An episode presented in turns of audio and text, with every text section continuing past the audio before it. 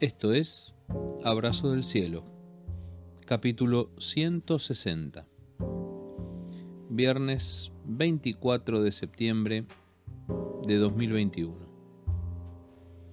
Hoy compartimos Libertad del temor. Oré al Señor y Él me respondió, me libró de todos mis temores. En mi desesperación oré y el Señor me escuchó, me salvó de todas mis dificultades. Salmo 34 versículos 4 y 6 en la nueva traducción viviente. Un día David estuvo en peligro. Se sintió solo y perdido se enfrentó a Abimelech y se hizo pasar por loco. Abimelech lo echó de su presencia y David salvó su vida apenas por un pelito. De esa experiencia surge la escritura del Salmo 34. La historia merece una aclaración.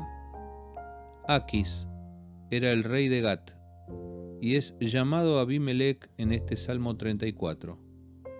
Con él vivió David cuando escapaba de Saúl, y de él huyó simulando estar loco, según 1 Samuel 21 del 10 al 15. Allí leemos que cuando los oficiales de Aquis se dieron cuenta de quién era ese rey fugitivo, ni más ni menos que el mismísimo rey David, que venía ganando más popularidad que el todavía rey Saúl, David oyó esos comentarios y tuvo mucho miedo de lo que el rey Aquis de Gat pudiera hacer con él. David debe haber experimentado entonces un profundo temor, temor a la persecución, temor a la derrota, temor a ser prisionero, temor a la muerte. Nosotros y nuestros temores. Esos que nos asaltan de madrugada, esos que interrumpen el sueño, esos que nos dicen que todo irá mal y que si va mal, irá peor, esos que anticipan una enfermedad ante un mínimo dolor, temores que nos desesperan, temores que nos paralizan y que impiden que podamos ver objetivamente la realidad. Porque rodeados del temor, sitiados por el temor, los obstáculos parecen infinitamente más grandes y las dificultades imposibles de abordar. David dice que allí, en la cúspide del temor, oró al Señor, y Él le respondió, que lo libró de todos sus temores, y dice más, que en su desesperación oró, y el Señor lo escuchó, y lo salvó de todas sus dificultades. ¿No tenía acaso David promesas de Dios de lo que haría con él? Sí, las tenía.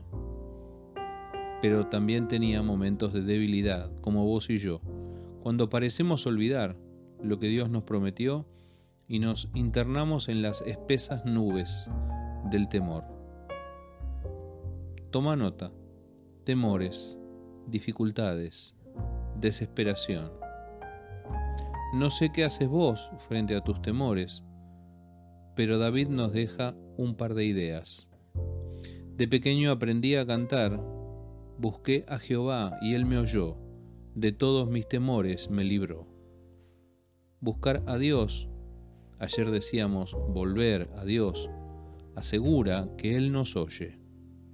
El oído de Dios, la escucha de Dios, el ojo de Dios y su mirada sobre nosotros hacen de alguna manera que los temores empiecen a retroceder.